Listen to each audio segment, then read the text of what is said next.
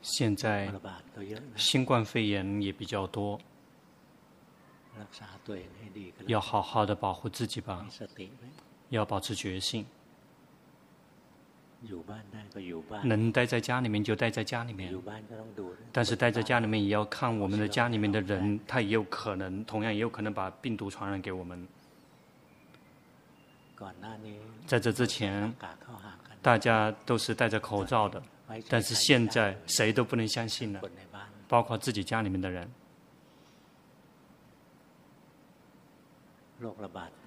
这个传染病是阻止不了的，因为有人，那些没有戒没有法的人，他们去这个接受到那些传染病毒，然后来传染。我们虽然不赞同，但是我们也会受苦。这些我们阻止不了。那我们就要好好的这个照顾自己，在力所的能及的范围内做到最好的程度。最重要的在于要呵护自己的心，别放任这个苦闷、担心、难过来控制，否则的话，我们并没有得新冠肺炎，但是先得了精神病。法。在这里可以帮得上我们。我们来训练有决心、有禅定、有智慧，可以帮忙来照顾我们自己的身体，不让它可以让它远离病毒。即便是这个，至少是可以把这个这个。概率减减少，比如那些没有戒、没有法的人，他们到处去那些这个娱乐场所去玩，他们就会把那些病毒带过来传染给我们。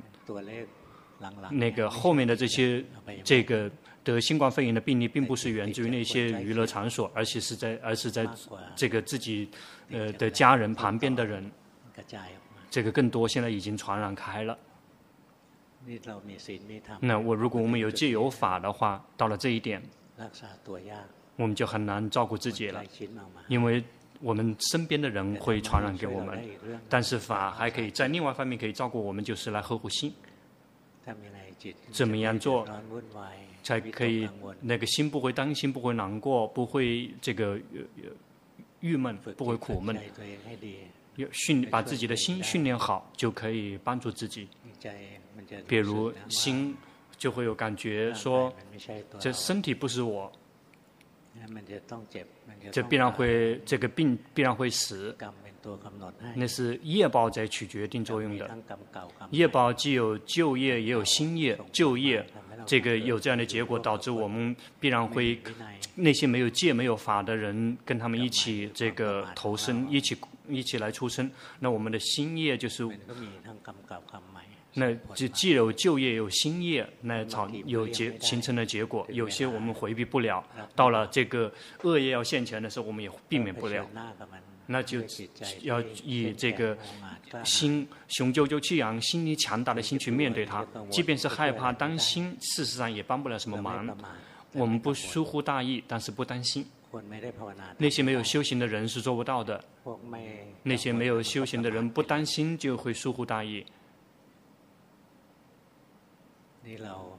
而我们既不疏忽大意，也不担心。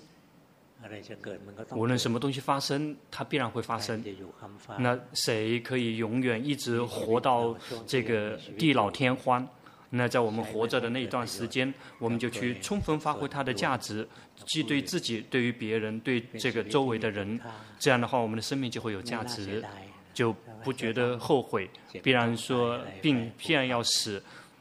也不会有什么遗憾，不会觉得对自己有什么嗯伤心遗憾的。有的人没有行善做好事情，一旦快死了，就会觉得伤心难过，没有机会去做好事情了。那个是疏忽大意。我们不疏忽大意，我们就每一天都去训练自己，让他越来越坚强，越来越强大，越来越聪明。生命活在当下。这样就会清凉，会快乐，会幸福。不停地去探究当下的实相，这个实相仅仅只存在当下，这是最清楚的。问说我们修行，我们看什么？事实上，我们看的是实相，生的实相，心的实相，而不是去看这个看那个。看身、观身或者观心，有的人说修行就是修行就是观心，那个不够。修行事实上修行是看身的实相，看心的实相。看直到能够接受实相，说这个身体必然会老病死，阻止不了，避免不了的。到了时间，他必然会老，必然要病要死的时候，心不会动摇，心会很这个清凉快乐。我们的心也是一样的，有的只是变化。命令他一直快乐也不行，禁止他苦也不行，命令他一直好也不可以，阻止他坏也不行。没有什么东西是我们可以真的可以掌控得了的。不停地去观察、去体会，直到看到他的实相，去看实相，而不是仅仅只是看身看心，仅仅只是观身观心，那个只能称之为有觉性。但是如果看到身心的实相，那个称之为开发智慧。因此，我们作为佛教徒，不仅仅只是观身观心，而是要看到身的实相、心的实相。一旦知道实相了之后，心就不会什么有什么担心的。无论什么东西发生，它就会发生。但是我们不会疏忽大意，一般的人是做不到的。一不疏忽大意就会担心，如果如果这个不疏如果疏忽大意就不会担心，就会彻底迷失了。而我们呢，这个不疏忽大意也不担心，去训练自己，把好好的去训练自己。还有另外一个事情，在这个上一个星期，有有人来请教龙婆，说。有一个出家师傅把自己的头砍下来，然后来供佛，问说那个是对的还是错的？那究竟是怎么回事儿？自杀怎么样都是恶业，没有任何例外。说谁是杀的人？那个这个刻意的把这个。众生杀死那个隐身恶业了，因此如果如果是出家人，如果是自杀的话，那个立马那个出家人的身份自动的这个消失了。比如说是居士，比如说这个最近的那个新闻，自杀把自己的头砍下来，他是先还俗的，因此他是居士自杀的。那说自杀来作为来供佛，那个只是一种信仰而已，那只是某一些人的那种信仰，去读了这个呃弥勒菩萨的那个那个传记。弥勒菩萨他第一次见到佛陀的时候，不是这一世的佛陀，是古佛。他这个特别强的信仰心，因为他的信仰心很强，他是精进心很足的那。他不是智慧，呃，不是智慧，或者是禅定很犀利的那一类。对经典里面记载说，他把自己的头砍下来供佛。那个经典我们一定要看，说那个经典是属于哪一代的经典。如果是在三藏经三藏里面的那个经典，那是一定的。但是如果是后面的出家人去杜鹃出来的，那个有时候杜鹃出来是为了去营造这个营造。让大家感觉到说，哎呀，这个因为他真的有信仰心。那有例外吗？说菩萨然后造了恶业，不是恶业的有吗？没有。那我们看到了之后说，哎，因为这个是弥勒菩萨，因为我们这个信奉弥勒菩萨，说他所做的必然是最好的，必然是最对的，那个是迷信，那个是愚痴。大家一点不能忘了，菩萨还是凡夫，菩萨依然还有可能下到地狱，所以他所做的并不说一定永远都是对的，必须要用决心、用智慧来审视，说什么是破戒的，那。一定不能做。如果要，如果还有在做的话，那就是不对的。因此，菩萨他依然还有在尝试对的，尝试错的。我们现在这个时代，大家信仰菩萨多于对佛陀的信仰。佛陀教导我们什么，我们不太相信。那和反而去看菩萨们，嗯，他的那个样子，他们有时候会做犯错，有时候做对，这是正常的。那个，如果我们把它作为榜样，来来作为这个榜榜样是不可以的。如果要看佛陀的行为举止，那才可以。如果看佛陀的那个行为举止，就是佛陀，这是最重要的。阿罗汉有时候他们都会做一些不合适的事情，比如说有一位，他这个飞这个飞飞到那个月球上面，显示神通，是为了让那个外外道不看不会看不起佛教，所以现神通，那佛陀都会批评他，而不是说不批评的。所以不是说那个一直随便都可以去以某一个人做我们的榜样，那个最圆满的、真正肯定可以做我们的榜样的只有佛陀，我们就要看那个榜样。有的人会信奉有高僧大德，以高僧大德来做我们的榜样。有时高僧大德有时候他也是同样有一些自动自发的一些东西。比如说有一些有一些他自己曾经做过的一些东西了，很好。如果我们看到了那个高僧大德他们做做那么好了之后，我们去模仿他，那也许对我们不好也有可能，也可能对我们不好也有可能的。因此，我们做什么东西必须要有因有果。那自杀死自己，所有的那些这个圣者圣贤都是批评的。龙坡看到这个。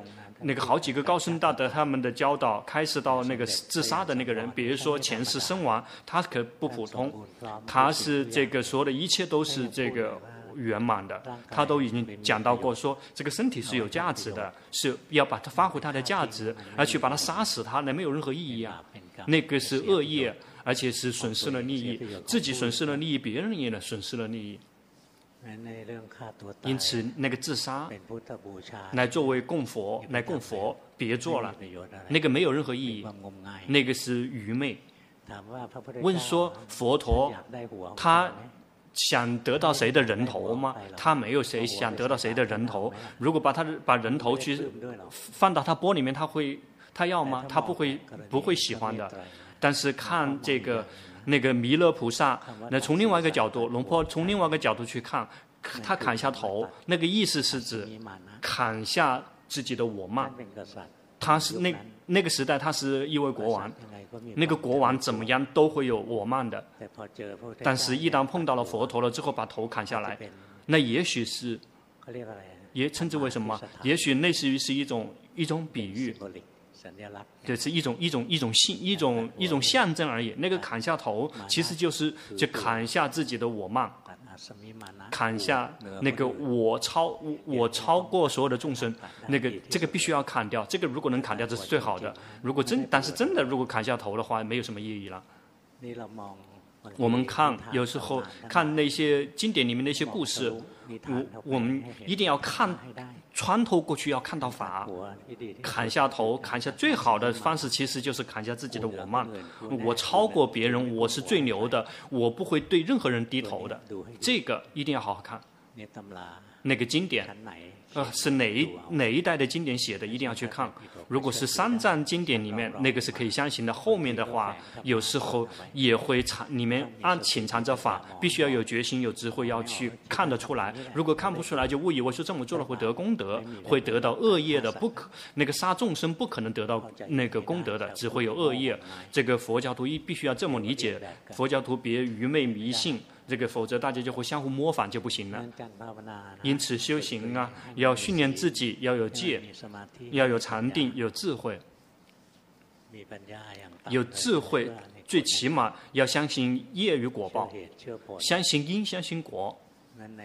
因此，在这个真正的这个正见里面，必须要有这个相信业，相信。果报，而不仅仅只是这个四圣地的四条，那个是要知道因，知道果，知道说这样的结果是因为这样的原因，有这样的因，所以有这样的果。因跟果，他们是相互关联的。这个类似相互之间的关联，还有这个业与果报，包括所有的那一些这个那个，包括这个缘起法，这个会明白的。如果我们修行，就会明白的这一些，我们就不会愚昧，不会迷信，不会盲目的去模仿别人。否则的话，我们大家就会去对那个把自己头砍下来出家人很很信奉、很信供养，那其实就是对那些破戒的人去有信仰那样的信仰。是不对的。修行啊，一定要用用心。我们的时间，每一个人的时间都是有限的，而不是说这个时间是无限的。在一世的生命有多久呢？我们不知道说我们究竟能活到多久。我们不知道说我们的时间还剩下多少，我们去把我们剩下来的时间去把它发挥最大的价值，对自己有利益，对其他的人有利益，对集体有利益。要去发挥利益，就发挥利益，不能破戒，不能破法。如果什么东西破戒破法了，那为了无论是为自己还是为了别人，那个全部那个都不能称之为这个在发挥利益，那个是在这个造恶业。那个一定要清楚的区分什么是恶业，什么是这个利益。因此每一天，每每过去的一天，每过去的。一个时间，我们每一天每一天的过去，我们都是以保持决心去过每一天每一分每一秒，那是最殊胜的了。无论是做什么，我们都要不停的去觉知自己。从一起床，起床呢，我们的心是什么样子的，我们身体是什么样子的，不停的去觉知。一起床了之后，心想到这个，我们的心是什么样子的，我们去感觉身，我们的身体在工作。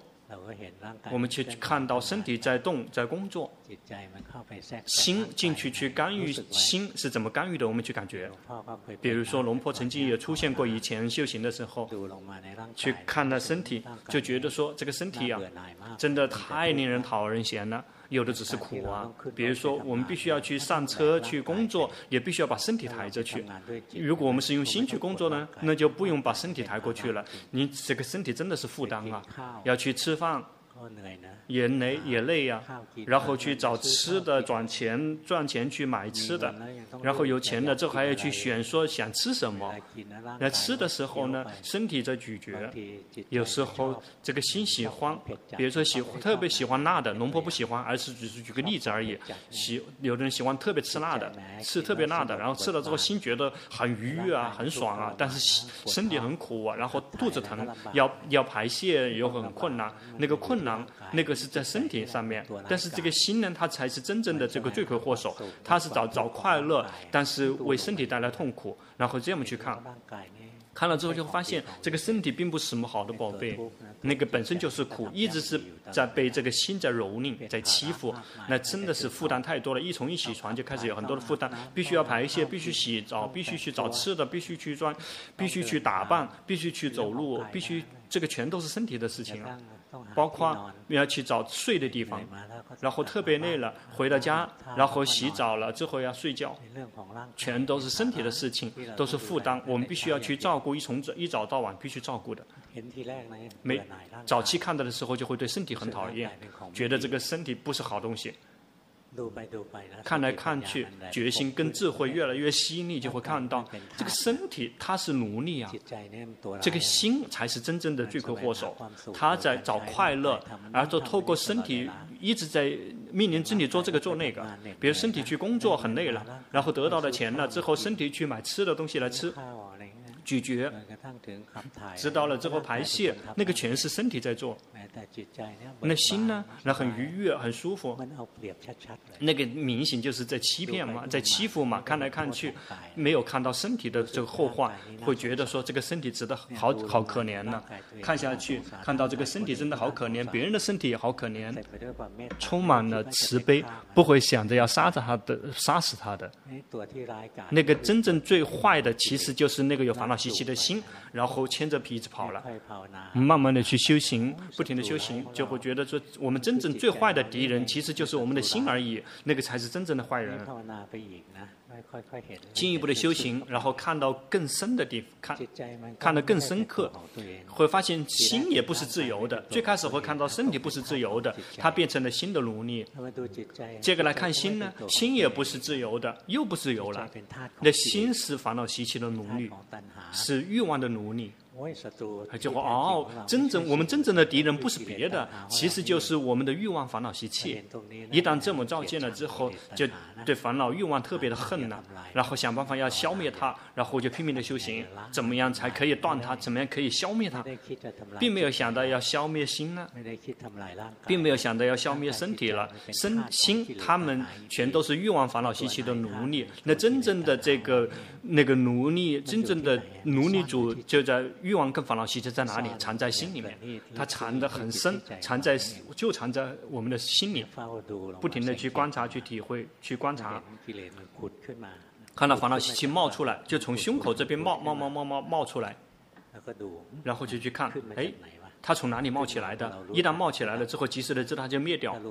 如果没有及时的知道，就会被它控制我们的心了，然后去控制我们的身体，去这这么糟坏干坏事，让心去想坏的，让嘴巴说坏的，让身体去做坏的，然后呢全部都是烦恼习气的那个影响。的结果。那个我们的敌人要去看他烦恼习气在哪里，看他从胸口这边冒起来的，龙婆就紧接着去看，一旦。烦恼习气冒出来了，然后轻轻的去知道，如果是很细腻的盯着它，然后立马就断了。但是呢，是那种呵护烦恼习气的方式去看它，然后这新的那种技巧，然后看它慢慢慢慢慢慢慢萎慢慢萎缩，慢慢萎缩，我我躲到里面去了。龙婆就跟着他追着他去看，然后他就不停的伸伸伸到里面去，这心也很很修就就想啊，想着说，即便你是逃到龙宫，我也追追到你。那个这个无论是这个龙王，什么东西都不怕了。然后看看说烦恼习气就是哪里冒出来的，那一旦伸进去，它就消失了。然后最后它就会瞬间就消失了，哎，没有了。然后就看自己的心呢，就会发现根本没有烦恼习气。怎么办呢？重新再退出来，在外面，然后一旦这个接触所缘升起，那个烦恼习就升起了，去看看它又会这个萎缩了，然后萎缩了之后就会消失，然后怎么追着它看都没有结果，这个找烦恼习气的源头找不到。有一天见到龙布行长老，去顶礼，去去清迈去顶礼他。一旦他看到龙婆的脸了，根本还没有来得及做禅修报告，他就招手了。哎，智者智者，那出来在外面，在这外面，烦恼习气不在那个里面的。他看到自己自己很愚蠢，在里面在找烦恼，在心里面找烦恼习气，烦恼习气染污了心，他从心里面冒出来的。但是他说烦恼习气不在那里，那出来。这这里那个烦恼习气在那个外面，那他教的很简单，烦恼习气在那个外外围，不在里面。哎，想说哎，他说烦恼习气在外外面，那因为他从你明明从里面冒出来的呀。但是他说在外面呢，一定在外围，那一定是自己误解了烦恼习。那高僧大德不可能错的，自己的每一位高僧大德可不一般呢。那就来观察烦恼习气从哪里升起的。有触，眼耳鼻舌身心，这个意接触了之后，全都是外在的东西。眼耳鼻舌身心接触，接触所缘，也就是色声香味触法。色声香味触法全部都是外在的。如果是法也是外在的所缘，全部都是被觉知、被观察的对象。一旦有接触所缘，然后升起了苦乐的感觉。有苦乐的感觉升起，有不苦不乐的感觉升起，在心里面冒出来。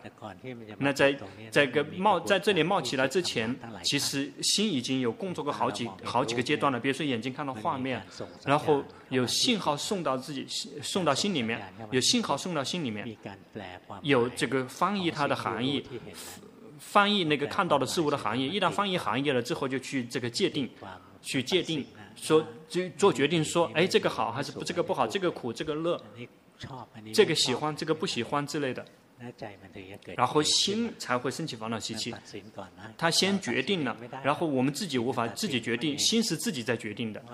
说接下来是上还是不上会升起，是苦是乐还是升起，我们的心里面，那我们是选择不了的。不停的去观察，说，哎，烦恼习气这么升起的，烦恼习气并不是它从里面升起的，紧随着去追着它去找到它的源头，事实上。这个烦恼习气源自于触，触生起触缘受，有受就会升起烦恼习气，有烦恼习气就会升起欲望，有欲望了就会升起执取，有执取就会升起有，有有了之后就会升起这个对眼耳鼻舌身心抓取起来，这个称之为生，有生就会有苦了起来，就慢慢就会就会看到，慢慢去学习，慢慢去探究。比如一旦接触到所缘了之后，能够翻译里面的含义了，说这个是漂亮的画面，那心满意，有快乐升起，一旦有快乐升起，贪心就会掺杂进来了。贪心是跟快乐同步升起的，然后就会说：“哎，有贪心升起了。”然后就会升起，立马有欲望紧随而至，想让这个所缘常常的升起，想让这个所缘呢，这个升起了之后可以一直待着，然后想让这个所缘这个升起，这个称之为这个欲有，想让这个这个所缘一直待着，那个称之为这个呃，这个有时候接触到所缘了之后，这个不。不喜欢，然后有嗔心升起来，然后有这个苦受升起来，心里新的苦升起了，然后接触到所缘，然后放逸了之后不满意，很很憋闷不爽，然后嗔心就掺杂进来，因此掺。这个嗔心是紧随着这个苦的感受升起的，但是他们是一起升起的，但是它是有因果关系的，他们冒起来是一起冒起来的，所以那时候我们区分不了谁先谁后。但是如果我们慢慢去观察，按照佛陀的教导去观察，就会知道说有感受，烦恼习气就会掺杂进来。没有没有不跟着感受掺杂进来可以吗？可以。如果觉性升起的话，而不是升起烦恼习气。如果觉性升起有感受，就只是有感受就可以。就可以只是感受，绝大部分决心没有升起，烦恼习气就会升起来代替感觉性，就是那个称之为这个，称之为这个塑形心。这个就是那个上跟不上，那个源自于心已经做了决定，说这个所缘是值得满意还是不值得满意的。这个所缘会给我们带来快乐，贪心就会生进来；这个所缘会带来痛苦，这个嗔心就会生进来。然后有这个不强的那个所缘，不强的、不清楚的那个所缘，那些没有快乐、没有痛苦，但是吃呢就会掺杂进来，就会迷失。比如说，我们这个假设我们的敌人来了，这是我们的这个敌人。一旦他来了之后，我们就小心了，我们就开始要注意了，要小心了。然后这个心也是一样的，如果有粗糙的这个手缘进来，比如说是嗔心升起来，我们就很容易看到，因为我们会小心，或者是碰到我们喜欢的人，特别爱或者特别喜欢也会高兴，然后就会关注他，然后就关注那个我们喜欢的人。如果谁是我们不喜欢的，我们也会关注他；我们狠的人，我们特别恨的人，我们也会特别关注；谁我们特别喜欢的，我们也会特别关注；谁我们没什么感觉的，我们是没有，我们我们不会有感觉的。谁是哪些我们没有感觉的？我们跟我们在一起很久的这个先生，或者跟我们在一起的这个老婆，就没什么感觉了。那个老婆好不容易这个为了让先生关注自己，然后重新做了头发，然后这个买了新的衣服，然后这个化妆了一下，然后邀请老公跟自己聊天，老公看得上。嗯根本不知道说今天他这个这个美容了一下了的，这个心也是那样子的。这个如果是不不明显的那个所缘，或者是一而再再三重复的那个，就这个就会这个不苦不乐不好不坏的，就没有什么感觉，没什么感觉，但是是迷失的。这个是属于痴，那个是很难看的烦恼习气。嗯，慢慢的去观察、去体会，说烦恼习气仅仅是源自于这个，就是源自于处。这个烦恼习气并不是源自于，它不是在于那个有分心里面不停的伸进去，然后在有分心里面去找是，找不到的。因为它是没有任何痕迹的，它是这个，它是完全跟我们的心完全水乳交融了，变成一体了，没有任何明显的那个爆破点。那直到修行了之后。会把它分离，分离不停的层，把不停的层，就发现不不是同一个，不是心，而且它是很坏的，它是我们心的真正的这个主人，真正的那个奴隶主。所以佛陀悟道才会对欲望去打招呼，说就是你呀、啊，是我们制造我们家的这个主人。我们现在，我现在开始已认识你了，从现在你再也不可能为我创创造那个房屋了。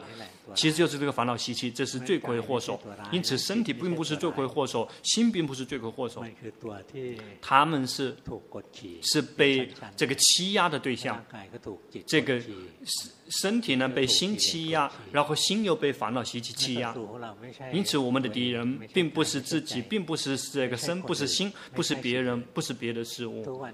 我们现在一直在怪别人，怪别的事物，怪别人，怪一直怪别人，怪别的事物。Yeah. 包括这个不想赚钱，然后没有钱用了，就会怪这个怪那个，然后说这个泰国啊没有工作做，然后那么多失业的人，那个失业那么多人，那为什么要有这个那么有两三百万的外务的劳工来工作呢？那这这个跟事实是相违背的。我们失业是因为我们不想工作，我们想舒服，我们爱的只是快乐舒服，没有及时的知道自己的烦恼习气，一旦没有像自己想的那。那么快乐，所以就会继续去找借口骂这个骂那个的，不知道骂谁就会骂这个那个新冠病毒。新冠病毒它并没有动机要来伤害我们，是我们自己出去把鼻子伸出去去把它接进来的。因此，我们要努力的去修行，不去怪罪别人，不去怪罪别的事物，去不停的及时的知道自己的烦恼习气，这是我们最主最重要的这个敌人。我们就以决心跟智慧来去战胜它，而不是以愚昧的愚痴的方式去战胜它。那个战跟烦恼习气战斗的人也有，但是有时候愚昧的方式去战斗，误以为说要必须用这个方式来战斗，比如说砍下自己的头可以战战胜烦恼习气，如果还有头，就还会在想把头砍下来就。不用想了，这个烦恼习气就不会升起了。烦恼习气升起于处，处在哪里？在眼，眼睛在头上面，对吗？在鼻子，在舌头，在这个耳朵，这个眼耳鼻，这个舌，全都在头上面。那在心里面，我们也会觉得又在我们头上，所以我们这个头又是我们的身体。好，那所以必须要把它砍下来，把它扔掉，那个就不聪明了。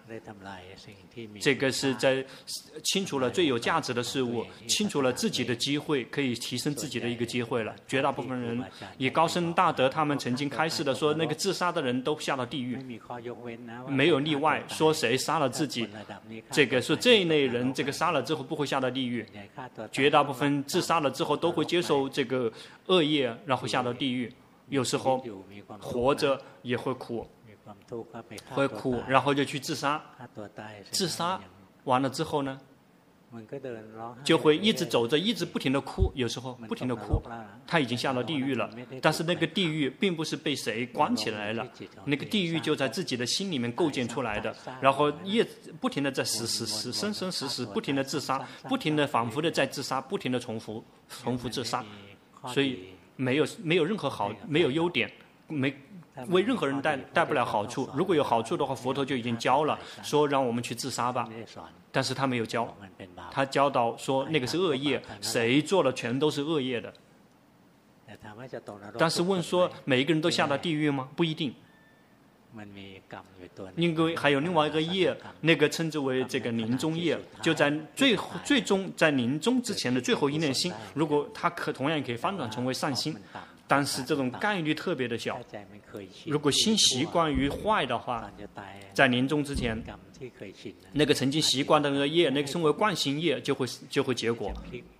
要想翻转，变成立马变成在自杀以后变成善心的话，问说有吗？有，有，在三我们的《三藏经》里面也写过，写到过有一位出家师傅，他修行就在佛陀的时代，在佛陀的时代，他修行，然后进步了退步，进步了退步，然后他就觉得说，哎，这个浪真的浪费机会啊！就明明就在这个这么殊胜的佛陀的周围，这个出生，然后跟佛陀在真的跟佛陀在一起啊。跟那些阿罗汉在一起，那些圣者在一起，但是为什么自己没有办法像别人那么好呢？其他人全部都离苦了，自己又根本离不了苦，他就特别的恨自己，他就想说这个出家人不好了，别别出家了，就自杀算了吧。那所以他就把那个刀片，刀片砍着什么，靠着什么不知道，是靠着书还是靠着了凡，已经记不得了，记不得了，并不说是那个是宿命通。那是自己读阅读的，别别别误以为所有的事情都是神通，那个又是愚痴愚痴了。这个是读来的，在三藏经典里面，在那个三藏的那个经典注释里面，就说说他这个特别的可怜自己，觉得说修行的退步退步退步，然后他就用这个。那个刀片问问那个割颈自自杀，然后他躺着靠着什么？然后在在死之前还有一点时间，然后他就想说，哎，说我觉得说我出家了以后没有任何的美德，真的吗？那也不是真的呀。我这一生，这个过去的一生呢，这个出家以后，我从来没有破过戒啊。这个那个戒律是怎么规定的？我们全部都是按照那个去来做的。一旦他想到说自己的戒非常的好，非常的这个没有任何的缺失，这个自己也批评不了自己，其他的同修这个也指责不了自己，佛陀也从来没有指责过自己啊，说戒不好。这个是属于借随念，他的心这一瞬间就有了禅定了。然后他就看到这种这类禅这个禅定呢，并不深，那个是属在处在进行定里面。然后他就看到了这个身体正要死去，在看到身体死去的时候，他的心安住并保持中立，然后他的心放下，放下身，放下心，放下可以放下五蕴，然后就在临终之前。发生了，所以有，并不说没有。那个自杀了之后，然后证悟阿罗汉的有，但是这种概率特别低。禁止模仿，这个属于专业能力。那个如果模仿的话，就下到地狱了，因为是以贪心在做的。然后自杀，以为自杀了之后就会证悟阿罗汉，那个不会证悟的，因为心有了贪心，他没有贪心。然后他看他的戒很好，他的心安住起来，有了禅定了，然后去思维这个身审视这个身体。身体不是什么我我的，是世间的资产，现在要还给这个世间了。这个心安住，保持中立。最后他放下，既放下身，也放下心，然后就证悟了，成为一位阿罗汉。那些出家人就去问说：“佛陀说这个出家人这个自杀了去了哪里？下到地狱了吗？”然后说这个他已经证悟阿罗汉了，是有。所以在三藏里面也会讲到说，这个弥勒菩萨他砍下自己的头。他的心，那一颗心，并没有谁去注解到说他是什么样子的，并不清楚。也许好，也许不好都有可能，但是肯定没有证悟阿罗汉，因为如果证悟阿罗汉的话，就不可能证悟成佛了。但是别愚昧，别迷，别迷信，绝大部分自杀的，绝大部分都去到这个恶道。那想证得证悟道与果的，可以扳着手指可以数得过来的。好了，今天的时间就到这里了。现在新冠肺炎比较多，大家要这个外出要减少。